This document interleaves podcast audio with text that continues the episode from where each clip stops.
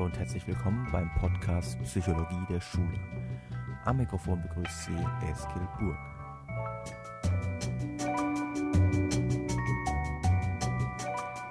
Wie lobt man richtig?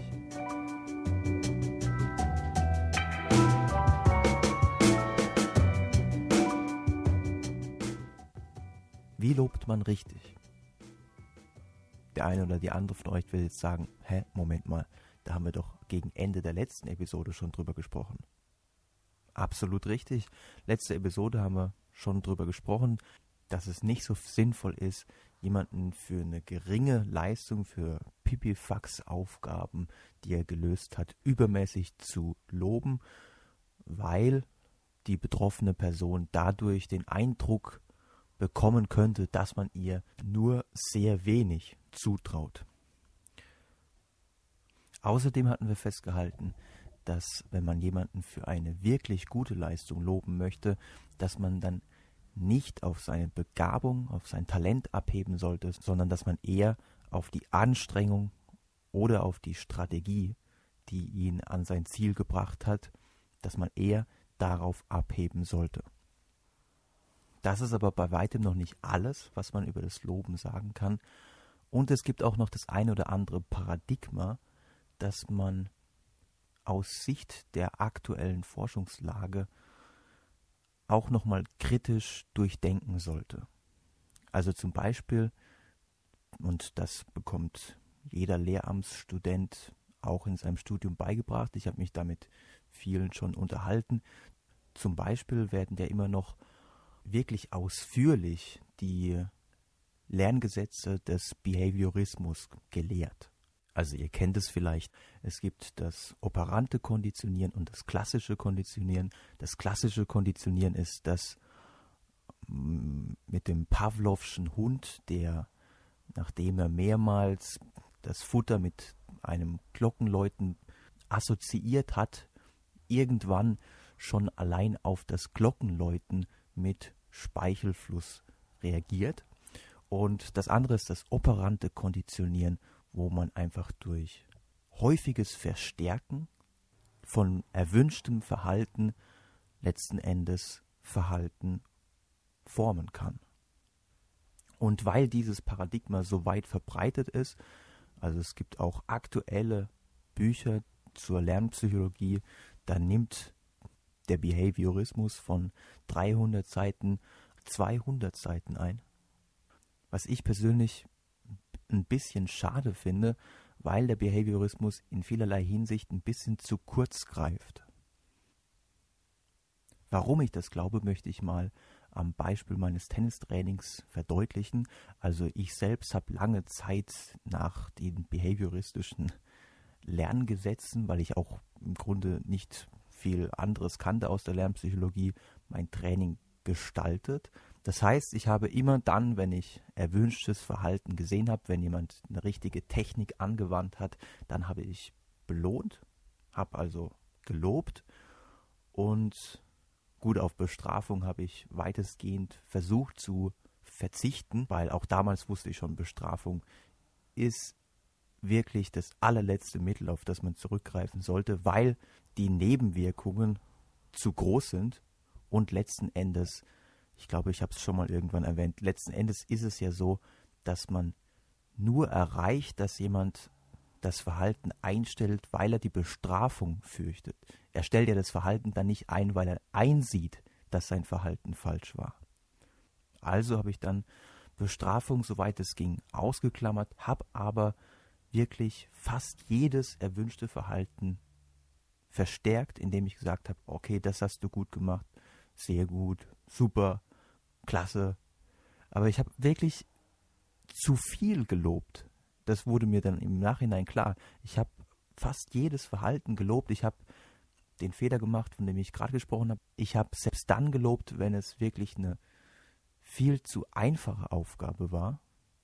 Und das hatte zum einen den Nachteil, dass mein Lob nach einer gewissen Zeit wirklich an Bedeutung verloren hatte. Also am Anfang finden es die Kinder ganz toll und die ersten paar Trainings funktioniert es auch einwandfrei. Aber wenn die merken, der lobt ja jeden für alles, dann ist dieses Lob irgendwann nichts mehr wert.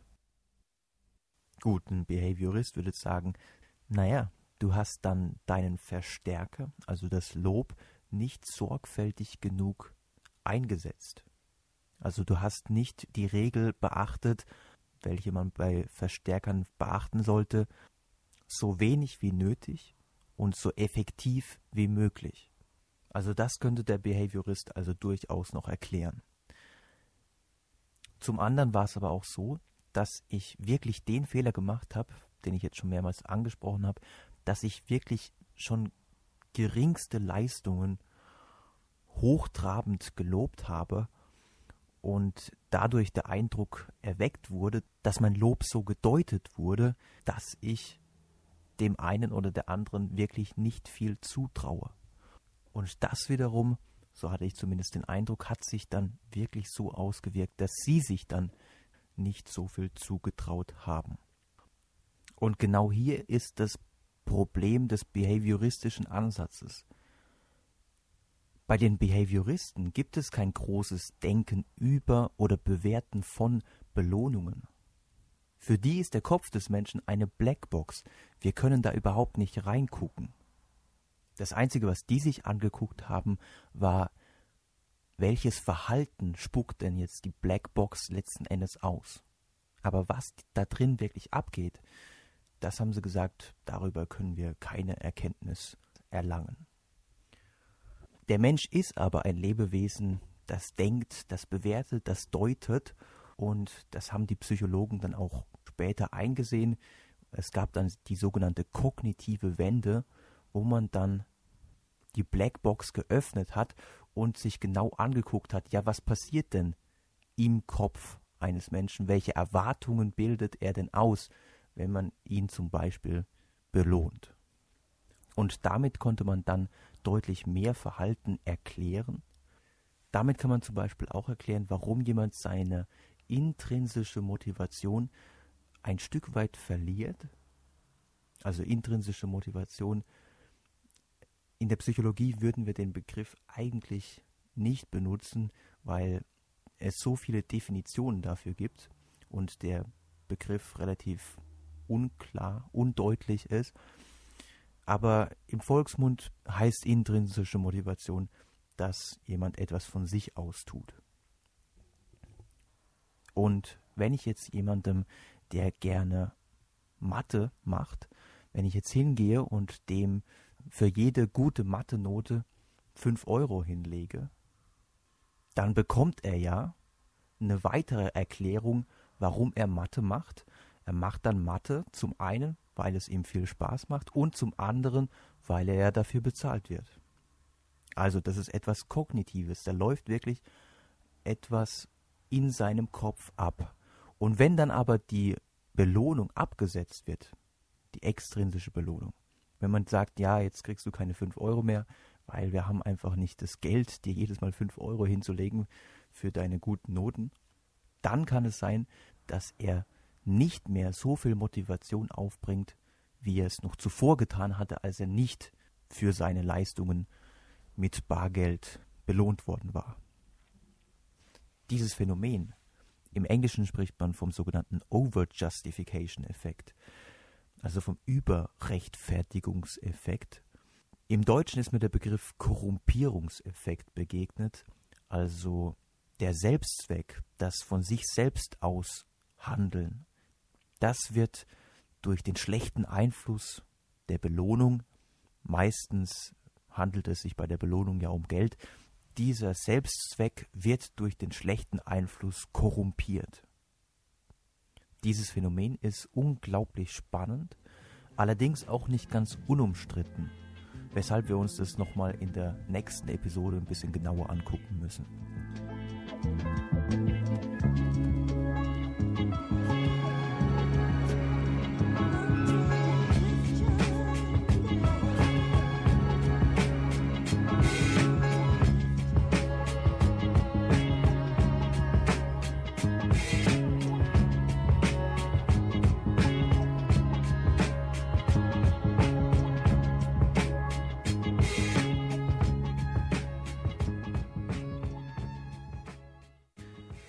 Dieser Korrumpierungseffekt bzw. die Angst vor diesem Korrumpierungseffekt könnte auch der Grund sein, warum in solchen Ländern wie China oder Japan deutlich seltener gelobt wird als bei uns.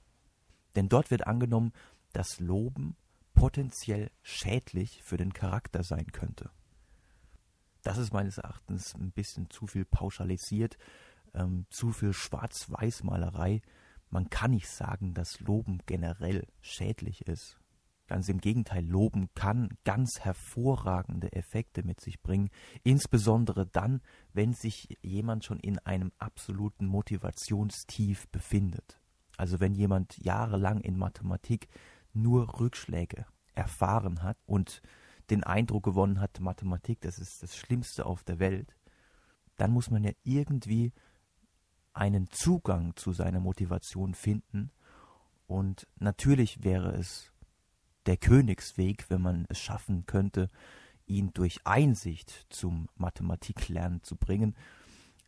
Und das wäre nicht nur aus motivationspsychologischer Sicht der Königsweg, weil dann hätten wir ja wieder intrinsische Motivation, sondern es ist auch aus ökonomischer Sicht der bessere Weg, weil dann muss ich ja nicht viel in Belohnungen oder Belohnungssysteme investieren. Also dann komme ich ja am billigsten weg. Aber machen wir uns nichts vor, manchmal, wenn die Motivation wirklich absolut im Keller ist, dann fällt die ganze Überzeugungsarbeit nicht wirklich auf einen fruchtbaren Boden und genau dann ist es durchaus legitim und auch sinnvoll, mit Belohnungssystemen zu arbeiten.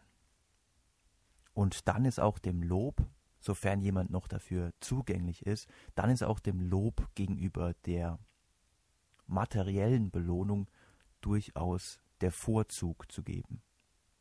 Weil beim Loben, soweit ich jetzt die Forschung überblicke, eigentlich nicht mit so einem Korrumpierungseffekt gerechnet werden muss. Dennoch können manche Formen des Lobs, naja, ich will jetzt nicht sagen schädlich sein, aber sie können durchaus ungünstige Denkmuster, ungünstige Denkstrukturen fördern. Von daher soll es jetzt um die Frage gehen, worauf sollte man beim Loben denn noch achten? Und da kann man sagen, dass prinzipiell gilt, dass ich unbedingt darauf achten muss, welche Botschaft vermittel ich denn mit meinem Lob? Drücke ich damit aus, dass ich dem Schüler nur sehr wenig zutraue? Das kann zum Beispiel passieren, wenn ich eine gute Leistung des Schülers auf glückliche Umstände oder auf besondere Unterstützung zurückführe. Das heißt, wenn ein Schüler, der normalerweise nur Vieren und Fünfen bekommt, zum ersten Mal jetzt eine Zwei in Mathe hat und ich dann hingehe und ganz überrascht sage, wow, an dem Tag muss dir Fortuna aber hold gewesen sein. Oder wenn ich sage, wow, dein Nachhilfelehrer scheint ja echt gute Arbeit geleistet zu haben dann drücke ich ja aus, dass der Erfolg nicht von ihm ausging, sondern dass der Erfolg auf glücklichen Umständen beruht, beziehungsweise dass der Erfolg eher seinem Nachhilfelehrer zugute geschrieben werden sollte. Das nennt sich in der Psychologie im Übrigen Attribution.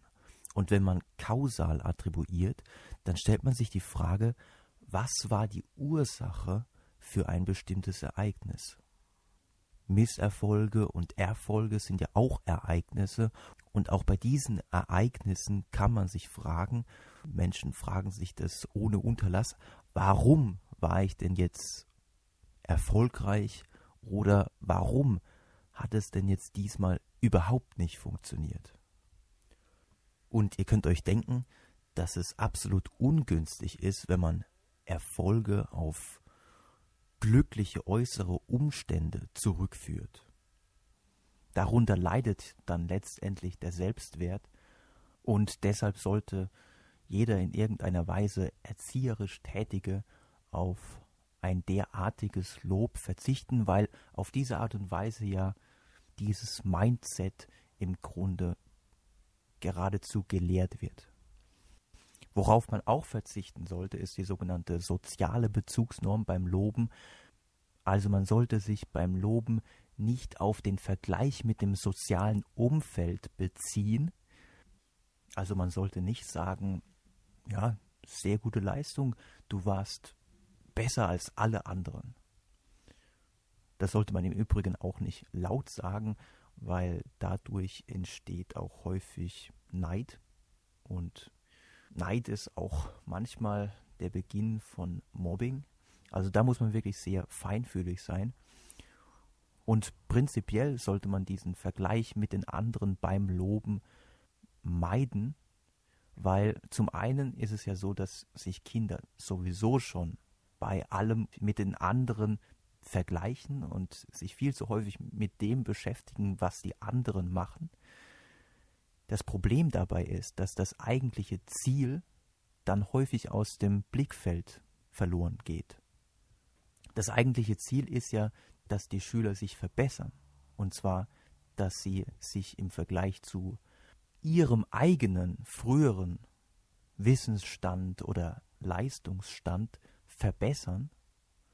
Und das Grausame an dieser sozialen Bezugsnorm ist, wenn sich ein Schüler wirklich enorm verbessert hat innerhalb eines halben Jahres, weil er wirklich hart gearbeitet hat, wenn er sich dann mit den anderen vergleicht, dann kann es sein, dass er immer noch der Schlechteste ist, weil sein Abstand zu den anderen einfach so groß war und weil die anderen ja auch selbst immer besser geworden sind. Wenn er sich dann mit den anderen vergleicht, dann sieht er, oh, ich bin ja immer noch der Schlechteste.